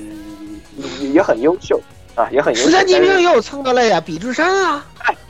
也有吗，来 了来了，呃，我操，好吧，北之山北之山，对这个女装天下第一啊，但是就是说他可能就是可能跟这样这就是涉及到剧情之外的嘛，就是可能 Magis 啊，他就是深入挖掘这个角色嘛，这个角色一魅力，然后又包括之后什么石头门铃啊，包括其他这些还出过恶搞的那种游戏嘛。就是就是深化这个角色的影响。也是呃，到具体到十三机兵的话，刚才老顾也有提过，就是说它其实不管是它剧情所的设置，还是说它其实这个。呃，十三机兵，因为它涉及的人物非常多，它是很多人物，然后再加上它的设计，就是它的设定，科幻设定不只是一个，它是非常多的科幻设定，像我们常见的，呃，克隆也好，记忆魔血也好，还是这个是 time sleep，呃，它的那个呃时时空穿越也好，还是多平行世界也好，它它并没有这个时空穿越吧？它并没有，对对对对，它其实是假的穿越。反正剧透了是吗？不存在的呢，不存在的呢。对对，就是其实它其实，在就是它融合了非常多的，就是我们在平时的科幻作品中，以为它拿出其中一个就可以成为一个独立的作品的主题，它其实融合了很多，对再加上它的这种揉捏打碎的这这个叙事方式，它的剧情锁，然后它的断章取义，它虽然说它拿出来的每一个碎片都是真相，最后真相的一部分，它并没有拿出假的碎片给你。嗯，但是就是因为它这种方式，就会让造成这种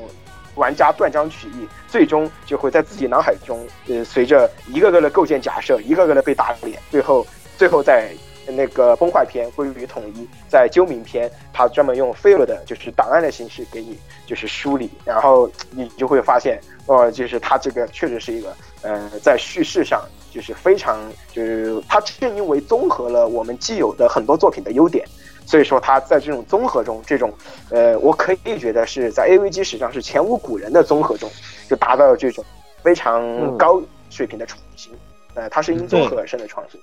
好，那这个郭老师又对又又非常完美的这个那个那个穿了啊，这个我还没对这个十三骑兵的特点进行这个呃全面的分析，他先把感想说了，那我再补充一下。啊，十三骑兵这个多线机制呢，简单的说，首先从多线的性质上说，它其实并没有什么这个独特之处，这是它很厉害的地方啊，它是一个归一式。它这个归一是多线，这是很很很很常见的，就一开始很散嘛，然后越到后面你看的越清楚，对。但是它的归一式的多线剧情，它特殊在哪里？特殊就在于，首先作为回忆，当然一开始玩你并不明白它为什么是回忆，对吧？以后你就明白了，这个回忆往往短了说是三十多年前的，十六年前的，往长了说是两千万年前的，是吧？非常的夸张。但是在这里头，他是说，随着我带给你哪些信息，你才能看懂我后面的篇章为这个呃前提来设置剧情锁。也说，这这这是一个理解上的剧情锁。这个来说，实际上来讲，设置的难度是非常高的。就你必须得对它的呃呃理解要达到一个非常深的程度，你才能明白它到底是怎么回事。比如说。在这个呃东云篇，你想要解锁一个剧情的时候，你就要先打王口篇的这个复活的亡灵，而你在复活的亡灵里头，你会知道他这个善驱灵是怎么回事儿，然后你知道善驱灵，你才能后面看明白为什么景天老师他记忆没有被重置，他是这样一个逻辑关系，对吧？我特意记了几个。啊，对，再再比如说呢，这个，呃，那个什么嘛，呃，这个油油柜这一块是吧？呃，他会首先你你要打通一个他的篇章，就是叫做这个戴红眼镜的女人，对，然后呢，这个，然后在后面他才能就你才能去看后面这个呃网口篇这个有意识的罪犯，因为这两个是有关联性的，因为在这红眼镜女人里头。这我们的这个呃，这个妈妈好，就是我妈妈是女高中生，这个尤贵，她才意识到，就是说，哦，这个人原来他不是如月，对吧？有古怪，然后后面你才这个有意识罪犯，你才知道四二六他这个意识穿越的事情，你才能看明白，对吧？就他的剧情所设置是一个理解上的剧情所，啊，这个是他啊比较啊比较特殊一点，有有个剧透嘛，他在王口篇那个梦境里面。他告诉你，二一零四年他制造了一个那个，把那个 AI 的意识弄一个机器人上。其实他之前有一个伏笔。对，嗯，对对对对对，他都是这种理解上的这种呃相互的那个呃埋埋，就是实际上他会设计成你你解锁这个后面的篇章，你才能看得懂。就这样一个很巧妙的，你在读的时候就发现，哦，这不是我上一个篇章看懂的这个人吗？哦，他在这儿就出现了，啊，就这就是这个样子。啊。所以说呢，这是他的这个剧情所跟任何其他作品不一样的地方。然后就最后最简单的说，就是他 很很独特的，就是说他在他几个篇章之间也有一个相互的逻辑关系。除了救援篇是给你作为整理来用的，但追忆篇跟崩坏篇之间啊，它也有这样一个相互交织的这么一个逻辑关系，很很有意思，确实是一个壮举啊。来，言言语，哎。那也是，我基本上是很同意这个老顾的这个观点啊，也是我们说的这三部作品，四二八，嗯，这个，呃，石头门和呃十三级兵。如果你硬要非得让我说它和哪个叙事方式是像的话，我觉得它是更像石头门，它本质上是线性的。实际上呢，呃，四二八是一个真正的这多线叙事，因为它不同的线之间是互相这个联系，而。这个十三机兵呢，就像老顾说的，它实际上是一个逻辑锁，也就是说，它的不断的推进，实际上是一个完全是在逻辑上是线性的，啊，这整体整个来说就是一个，然然而它看上去之所以这么像多线的游戏，就是因为它把这个试点分成了十三个，而且每一个给它赋予了一个主题，我觉得它就是把而把这个串起来。通过剧情锁这个方式就是一个非常厉害的。第一是，当然像老虎说，难度非常高。第二就是，呃，这个这种串法呢，就让你乍一看看上去确实是一个。是一个散的，是一个你会觉得哎多线叙事，好像觉得哎挑战了一个很厉害的东西，哎但是但是呢你仔细分析呢又发现哎实际上是呃是线性，而第三个厉害的地方就在于这个叫什么，它能把十三个分开的东西写一块儿。就是他把分开的东西最后帮你，帮你把它串一块，否则你没有办法读的这个剧本。否则你如果真的就凭着去读这个剧本，是真的没有办法读。正是因为他帮你安排了这样的剧情所，让你有一个线性，这个故这这个庞大的故事，你才能在你的脑中有收束。所以这个是非常厉害的地方。就是我觉得这个游戏真正非常。非常牛逼的一个点，嗯，对，这个剧情锁就是火神渡鸦说的白嫖受害者，来有请你白嫖受害者来来来讲一下你的受害经历。还好我还是叫还好，不是这这个，是因为就是当时这个因为你是有两个人，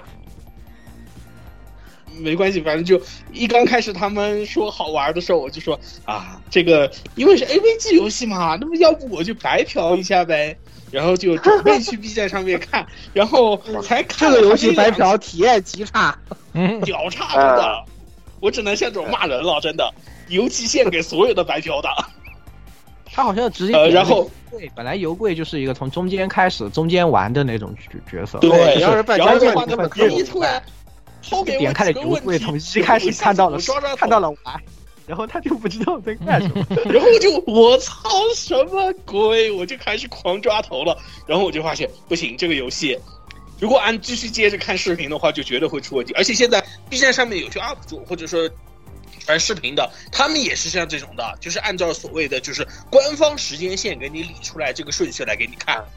不好不好，看下来的体验就没了，非常非常没了。对对，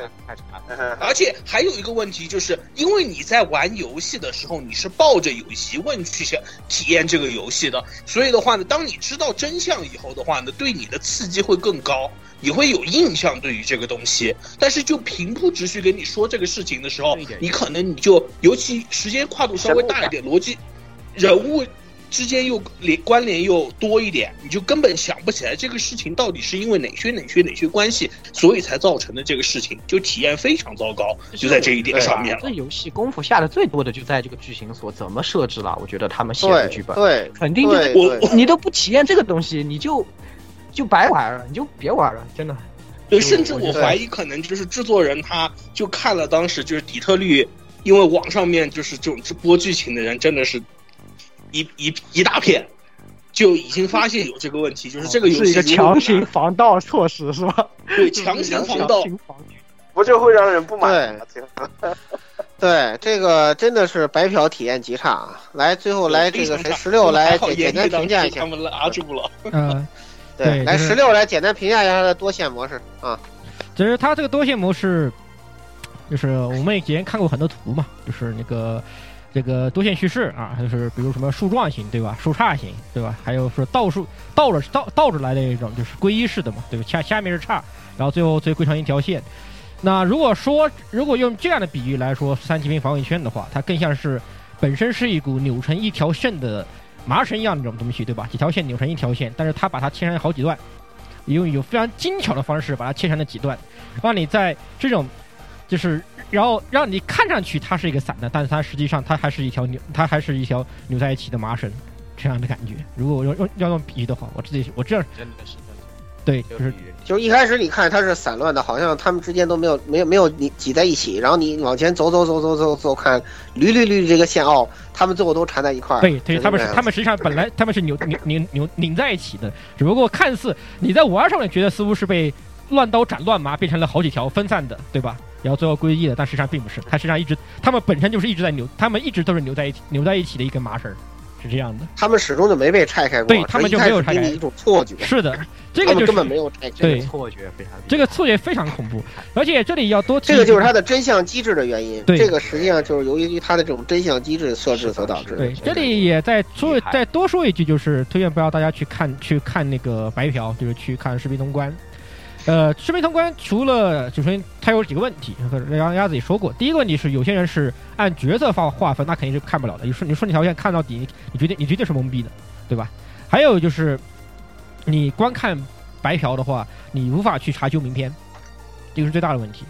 就这个游戏实际上是是揪名片的东西，并不是说是你全部看完再去看揪名片，不是，实际上是你在玩到你玩玩会发现你产生疑惑，然后而且尤其是像在那个你查一查，查查名片对查一查。查一查，然后包括像最重要一点，揪名片的解解锁顺序，就是它，就算你点开它了，它会根据你玩的这个进度，逐渐逐渐对对增加它它会更新它会更新，啊慢慢更新安还要安排。就。像一个词条，它其实百分之三十解锁这个词条的内容，要百分之六十、百分之九十，就是百分之一百。对。对，所以如果你不跟着游戏来体验这个词条的话，你直接一看词条，很有可能你马上下面全部都被剧透完了。对，嗯，所以这些东，所以这个东西是一定要去自己去玩去的，不要去看那些白嫖剧透，别看什么什么药厂啊，什么乱七八糟，有好多人在传这个传传这个视频通关，没有用的，不要去看。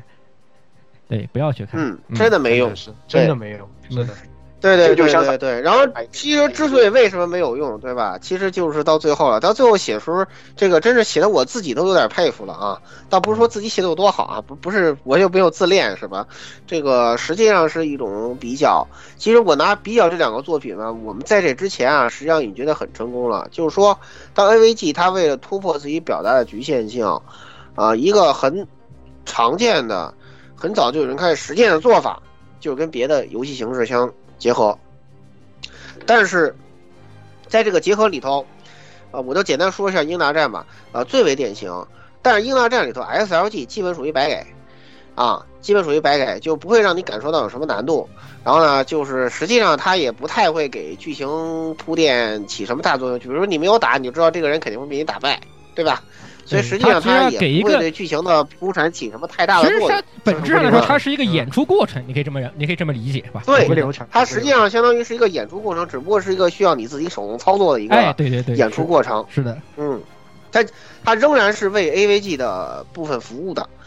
啊，它没有超过这个，但它的更大的创举实际上在于线上线下啊这一块，目前来讲，作为 AVG 可能还是英大战独有。就是虽然说很有很多各种各样呃线下活动不稀奇，但是在线下搞歌谣秀的哈，应该是英大战是独此一家，啊，没有其他作品目现代模仿得了，啊，这是它非常非常独特的一点。但是这种独特性也导致它受制于广景王子。当广景王子后来变成了 AKB 脑残粉之后，这个系列也就啊 不大行了，是吧？哪怕新新英大战重启是吧？你想 C 位是佐仓大佐仓大法这么个拉胯的人，他哪 hold 得住歌谣秀啊？他也 hold 不住，对吗？嗯对吧？你说这这这，我我我说不客气一点，这五个人新华组这五人，你真正整歌谣秀，唯一一个拉胯的就是佐仓绫音，他是这几个人水平最差的，就是就是这么一个残酷的事实。是是，对，他就搞佐仓行为行，你知道吗？哎，搞点佐仓行为这他行，你整歌谣秀，他跟横山智佐那些人怎么比啊？福泽美智慧根本比不了，不在一个量级上头。知道吧？这东西是做不得假的，就是台上十分钟，台下十年功，他没有那十年功，你弄不出来，你知道吧？他就是现在一种呃快餐时代的一个典型那种爱爱快快销偶像，就是爱豆，典型那种快销偶像。你让他整点那些虚的行，你整这个 不行。知道吧？主要是他做俯卧撑都做都做过大西沙之嘛，呃非常典型的一个。虽然他整天对大西沙之进行躲藏行为，是吧？啊，非常典型的，而且对吧？而且话说回来，就是歌谣秀它这种东西，就是它本身的难度也比一般的爱爱爱豆爱爱豆爱豆在上面高多了跳台高多了，高多了。啊不是一个水平上的东西，根本不是一个难，根本，不就是就一个量像就就打个比方，就像你你像你唱流行歌和唱那个唱和歌呢，就是不是一个量级，这是一个道理，对，就是这样的。对，就是这样子现在日式爱豆是他卖的是不专业，其实某种意义上卖的就是不专业。哎是对对对对，但是对但是歌谣秀秀不一样的，哎卖点变了。现在对现在对这种呃怎么说呢，偶像啊，或者说怎么说呢，这种舞台上的人的一个需求也变了，所以他们爱豆 卖这个是没那个没法说，对那个那个卖卖人设这个不是重点啊，不重点这这不重点没个不是重点法说啊，啊。咱们就不展开。然后这个传送之物呢，它实际上，呃，应该说他做着做着呀，他反而，啊、我说不客气啊，虽然传送的故事我很喜欢，但实际上他是背离了初心。就他一开始啊，在一代的时候，你还能看出来，哦，这是个 S A V G，，哎，到虚伪假面就已经变成 SRPG 了。他就已经背离了初心了，就完全做成一个 SRP，就说我们还搞什么 AVG 啊？我们就大概带点那 AVG 的剧情，对吧？有 AVG 剧情的 RPG，就是他上他走到爱丽丝 soft 的那条路上去，背离了初心。嗯尽看玩法管故事写的挺好的，但是你实际上你体验起来，这个游戏绝逼不是个 AVG，对吗？它是个 SRPG，它绝对不是 AVG，因此它也是一个很典型，就是一开始是想挪，但是最后形势超过了实质，就是呃喧宾夺主了，反客为主了。是对，本来 SRPG 是一个形式，最后它变成了实质，反而那个实质被抛弃了，就是这个样子。因为你看那什么的时候，传统一的时候，它还有 AVG 那个味儿的，对对对对但后来这个东西已经哎，对被他自己给抛弃掉了，对，就这么一个怎么说呢？就是一个就是它本来是一个带有游戏性的 AVG，然后它现在变成了一个 带有 AVG 的游戏性 AVG 的游戏性，呃对对，对它变成一个带有 AVG 的哎哎那 AVG 剧情的 SRPG，对对对哎 SRPG 就变成这个样子，哎，对，就彻底变味儿了。对，那个老贼还让牛逼的，哎，十五万不赚钱，你快点去死吧你 啊啊！算算了，对我们你能再你能再表演一下那个吗？对，就是那个啊，我们要把手我们要把游戏从手机上夺回来。夺回来，对对然后掏出一个手机，叫做传送汉机，是吧？好，对，最后这个最后让让各位点评之前，我先要吹一下，这个十三机兵厉害了，十三机兵真的太不一样了，大大出乎我的预料。就是首先，它的这个崩坏篇跟追忆篇之间没有谁为主，谁为次的事情。崩坏篇啊，现在这这这个剧透一下，崩坏篇是这游戏真正的主线，难以想象吧？对，是的，这我觉得是所有 AVG 历史上最短的他妈一个主线，最短的，对，巨他妈短。对，你的百分之九十游戏时间是在追忆篇上头，是的但是追忆篇它不是主线，它只是过去。对，就是追忆篇是，追忆篇就是就是名副其实？就是叫追忆篇，对吧？它就是回忆篇，好吗？它真的是什么好吧，没有骗你好吧？他没有骗你，好吧？骗你，它就是这种追忆篇，没有骗你。它真的是主线发生以前的故事，真的你不要你不要以为就是他它取他他取个追忆篇，只是为了让这个 AVG 部分看起来更高大上，并不是，他就是追忆篇。是的，没错。他就是追忆篇，他没骗你，他一开始就没有骗你，你们为什么不信？为什么对吧不相信？对呀，对，这个这个真的是，就是首先作为一个游戏结合来说，一般来说都有主有次。像英大战就是以 AVG 为主，然后传统之物就是喧宾夺了主，嗯，对吧？呃，它终归是偏向一方，但是十三机兵它做到，它没有偏向一方。这些部分就是说，咱们只说剧情，不说那个参考的究明篇啊。作为剧情的追忆篇跟崩坏篇，各自起到了各自的作用。相当于是这个追忆篇起到了一个让你逐渐了解，就是抽丝剥茧，逐步了解真相，然后让你能够带入到主角们的故事中去的这样一个作用。崩坏篇则是通过有一定游戏性的玩法，让你真正用自己的双手来夺回这个未来。他把游戏的形式本身也做成了剧情的一部分，不仅是说崩坏篇的呃对话跟呃那些主线是剧情，不是这样子的。游戏的模式本身也是这个游戏剧情的一部分，这是非常非常非常了不起的。我觉得在这在此之前应该还没有游戏做到哦不，呃也不是没有，有一部做做就那个就是现在已经扶不起来的那个细化，对 b e l d e r Force 是有的 BSD 啊 BSD 它是有的，来了来了它是来了来了来了，咱们还是得咱们还是得咱们还是得承认一下，对对吧对 b e 说 e r Sky 还是有的。你说到 BSD，我我可对，我我可就是细化就算了，我现在不想去回忆它，好吧，我不想提它。对我可就对不，困马路达 这个这个系列的末这个最期好吧，不想提了。最期对对对，我们不我们不想提了。对，对巴鲁达 Sky 还是做到了啊，是，就是把这个形式跟剧哎，情完全融合在一起，巴罗德 Sky 你不没有这个你不能就是把后面的几代放过去，抱怨你放上去，你只能提到这个二之前啊，二之前面前，哎对对二二一跟二，一和二只有一跟二。对，大夫一、大夫二，大夫只有他俩，这个巨牛逼啊，巨牛逼，嗯，这个是做到，我觉得应该说是十三机兵发挥了这个对巴鲁达系列以后这个唯一一次吧，达到了这个水平的，就是把游戏的模式跟剧情完全的作为一个游戏的主线来呈现的。对，因为因为那巴鲁达就是你的战斗结果会影响影响结局的嘛，对对吧？呃，这个作品也是如此，对吧？到最后那个谁，呃，给你那什么，你一定要撑住，对吧？嗯，兔尾说你一定得撑住是不是？嗯，对对给你唱这个，对，一会儿你们就听不见了，你们一定要撑到还能再听见这个歌对的时候。嗯对对对对对，就就非常的那个是非常的有代入感嘛。游戏的模式跟这个剧情完美的结合在了一起，SLG 真正成为了一个 AVG 的主线，且他们两个人谁都没有喧宾夺主，我觉得这真的了不起。把把路达 Sky 或者把路达 Force 之后，就细化嘚嘚嘚嘚球了以后，再也没有一个作品能做到了。但是十三机兵再次做到了，很了不起。对，这这点真的，当然这这个不是他第一次了，但是是第二次。但是在他之前也只有把路达系列做到过，其他作品也没做到过呀，对吧？但是十三机兵再次做到了，真的非常非常非常了不起啊，非常了不起。对，在我们知道的范围内，就是真的就这两部，就只有这两部，对对，只有这两部，对。马布哎，太啊，马布拉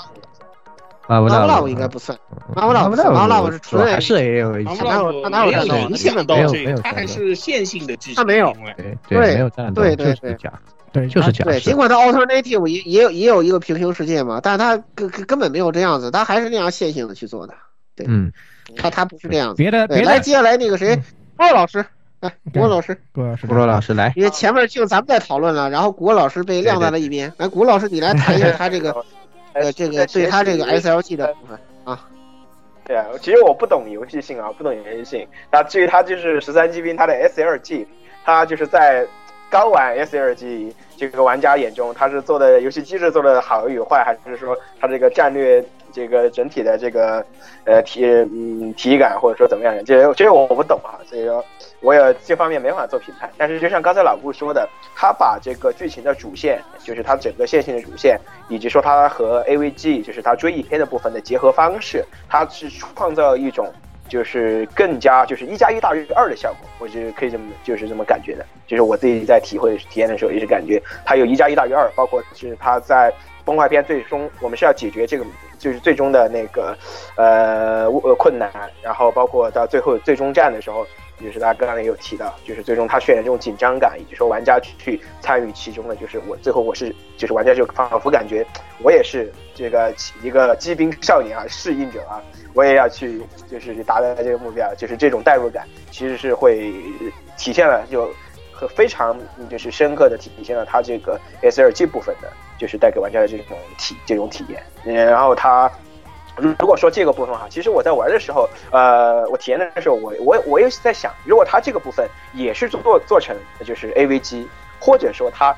做成嗯，就是做成 AVG 的话，首先它就没有这么一个体，就是没有这么一个紧张感的体验。一个是紧张感，二个就是呃，它的游正因为游戏类型不同，我们在续章以及在中途的过程中，它会会加深玩家的这种，特别是在序章部分，我的明感受最明确，就是它会加深玩家对这个 AVG 部分和 SLG 部分这种这种矛盾感，就是说，就是。它不只是从那个乱序的叙事部分，还是从这个游戏题材的部分加深了玩家这种矛盾感，只是就会就是进一步让玩家脑海里面一头雾水，就说这到底是怎么回事，它会加深他的这么一种。就是作为一个绅士，你是不是漏过了一个非常非常重要的东西？那个，你你你在战斗这带给你的最大疑惑，难道不是他们为什么都不穿衣服？对呀、对呀、然后光溜溜的，为什么？东版就打过了，对吧？哦，对了我在我在这儿我提一句啊，就这个他们他们这些弱爆了的人，他们玩的时候都没有发现，就是嗯，这个对吧？二十三号选手。他这个例会有那么一点刺激，是吗？我靠，那你是真的绅士，那你是真的猎，露出了。难难道您就是猎？我当时难道您就是我当时一下我就？发现了，我还我还我我当时我一下发现，我说哎，我说这这这索尼都能给过审的吗？然后我就拍下来了，然后说哎，你们发现这个滑点没有？然后他们都说嗯，我们没有注意到。你看，我们都是我们都是嘴上当绅士是吧？这个内心纯洁 啊。哦，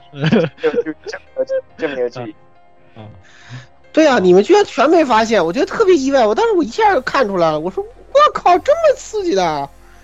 暴露了，暴露了，这太刺激了。暴露了，暴露了，暴露了，暴露对，暴露，暴露，暴露。绅士建筑这个战绩，对，这个对对，我觉得这这一块真的是这这个太太太厉害了，让我真的很佩服。这个这主要是再次体会到这种感动吧。就想当年细化还没有拉胯的时候，那个系列给我带来的感。我特别那个 BSD 又想说了，那个那个叫什么？那个音乐响起来打那个谁的时候，那个我连名字都忘了。那个那个粉头发的女生啊，叫什么夏？什么哪字？啊，是什么哪字？我都忘了啊，对不起。我我也想不起来了。就就那是这带带有一的最后嘛，就太太那个 BGM 响起来，那口头口头太燃了，哇真的。这代入感特别强，这个这个游戏呢，确实第二次又给了我这个感觉，哎，对对，真的真的真的很不容易，真的很不容易。对，以后以后你们就是他对剧情的感受和这种不同。所以为什么上次上一期节目的时候说最后那个是通关党的福利嘛，对不对？而且你们都没有发现上一次的那个福利到底滑点在哪里，是吧？对对对对，那那那个那那个对对言言言语唱的 女主播唱歌真好听。对，哎，最后，最后来让鸭子来谈一下这个什么，这个我觉得这个游戏呃，它再致敬了一个经典，就是它男人们都喜欢的听着唱歌开萝卜这件事，二杠十嘛，大家都知道。来，火神独家来谈一下你自己这个听着这个兔美唱歌开开萝卜的这个啊，应该是深雪了啊，呃，因为已经变成 AI 了，听着这个深雪唱歌开萝卜的这种感受，嗯。哎，这这个我觉得就因为马克斯系列本来就有个 AI 歌姬嘛，对吧？对啊，我所以这个我知道超级致敬了。那个 AI 歌姬可别说，那那可那可头大了，那个 AI 歌姬，那个可是很头大歌姬。嗯，对。但是怎么说呢？就，哎，只能说就是是有种大决战的味道，只能这么说。尤其是大家知道，就是《马库洛斯可曾记得爱》里面，林明美唱着《可曾记得爱》，然后。和天体地天体星人大决战，就是慢屏的这种敌人和这种大量的这些导弹和板眼马戏的这种飞舞，你可以真的玩那一关，你有那种感觉，就源源不断的敌人，然后你这边就是死命的火力输出，那种满屏的爆炸，然后满屏的掉帧，是，就是对，其实我真的就觉得特别浪漫的一个点，就是真的就在。呃，因为前面他们都特别紧张嘛，一直在讨论这个到底要怎么玩嘛，然后这就是说我还有什么可以做的，对吧？就是他最后说出来说，那我想在这个之前一直听你唱歌。我操，我觉得我操，你太牛逼，你可你可真会玩，骚，对，王口还是骚，必不愧是不愧是景甜，从这点看出来基因还是有用的，基因还是有用的，撩还是你会撩，还是有用的，这个骚话还是很会说的，骚话，他这个骚骚话确实确实很。这个游戏里面第二骚的嘛，第一是冲野司嘛，Okino s k a s a 最骚的人。对，我都记录下来他的语录了，到时候到第三期节目我给大家念一下，看看这个人有多 骚，太可怕了。太骚，骚这个游戏。嗯，哎，那反正这一块是不是也差不多讲到这里？对对对，好，那咱们就进行到这儿吧。啊，这个这一次呢，从这几个点啊，给大家对比分析了一下，然后呢，也进行了一些无情剧透，是吧？啊，大家应该也都能感受到这个游戏的魅力是有多大。在比较之中，你能看出来它确实，呃，跟前人很多东西是有些是前所未有了，有些是再次继承了，比如说这个战斗系统这一块儿，是吧？嗯当然，那个、那、那个、那个前人已经拉胯了，对吧？现在就 还是只有他了，对吧？啊，非常了不起。对，所以说对于剧情本片的一些呃细节部分跟这个游戏的一些得失啊，就是我们那天开会期我也跟石榴讨论了半天啊，就我们也认为它也也还是有一些不足之处啊。是的，因此我们觉得相对来说，发霉通给他呃三十八分呢，我觉得呢还稍微有一点点感情分在里头。实际上。呃，如果我自己来看的话，我觉得给他可能三十六分，呃，可能更更客观一点，但是没关系嘛，是吧？我被感动了，是吧？可能那几个给十分的都被兔美的歌给感动了，或者被女装大佬给洗脑了，是吧？都有可能，或者是华哥那一句“干巴爹欧尼酱”，对吧？我操，杀伤力太强了，是吧？对，这个都有可能的。其实我觉得，主要还是作为游戏，它太完整，完成度太高了。就像前面我们说了这么多，它都把它串起来了，里面的。内容都做到，不同章节之间它都考虑到，都把它 这个地方，所以作为游戏给高分绝对没问题。当然，你光说剧本，那确实是有一些这个瑕疵或者问题的。对对，这个这个可能只能给到九分，对，是这样子。对，毕竟你要考虑这些东西，咱们到最后再考虑吧。啊，咱们最后再，咱们下期的三期再给大家再来再来说说这个评价。对，给大家的这个好坏，哎，都都都给都给大家。都都说一下，嗯，它好的地方和对我们觉得它的剧情的一些得失，嗯，它有瑕疵的地方应该说，对，对对，然后也会给大家简单的线性的梳理一下它这个主线到底是啥。其实特简单，主线大概五分钟可能就能说完，特简单，是是特简单，快是很快很快啊，很快的啊，very fast，主线大概五分钟就能给大家说完啊。然后我也是得，我也是得把我那个提那八个问题给回答一下嘛。不能这个抛出去就不回答了，这个不行啊！人间之气，对吧？对啊，对，就就跟上车不买票一样，那哪行啊，是吧？哎，就这个样子。所以说，就这个题到呃下一期啊，大家可以来跟我这个对一下答案啊。当然，我提这个八个问题，其实在旧英片里都能找到答案啊。对，呃，就是这样子。对，所以说就是对，咱们下期再见。差不多了，是吧？那听众朋友们就还在群里面问什么那个。歌是不是女主播唱的呀？那些人是吧？我就告诉你们，真的是。是女主播，你们就 是女主播唱，是是是确实是女主播唱，没有问题。好，好，这个对，对不起。啊，对。这个还是还是马奥马奥唱歌真好听，就大可以。嗯，呃，不过啊，那个歌不是马奥唱的，是哦，对，歌不是他唱，歌不是他唱的，OST 里面应该有啊，我没听到那个 OST 呢，就是不知道有的有的，OST 里有的，有的有的。有有。好，这个我们私下交易，好吧？对，我们私下交易，私下交易。对，哎，那这节目就给大家带来到这儿，咱们在下期节目之中，下期全面解析，无情的剧透。对，哎，来要来了。好，那么咱们在下期节目之中再见，再见，拜拜，再见，拜拜。好，一小时四十三分钟，可以，可以，还行，时间控制的不错。嗯，对，好，呃，那个古洛，那个啥。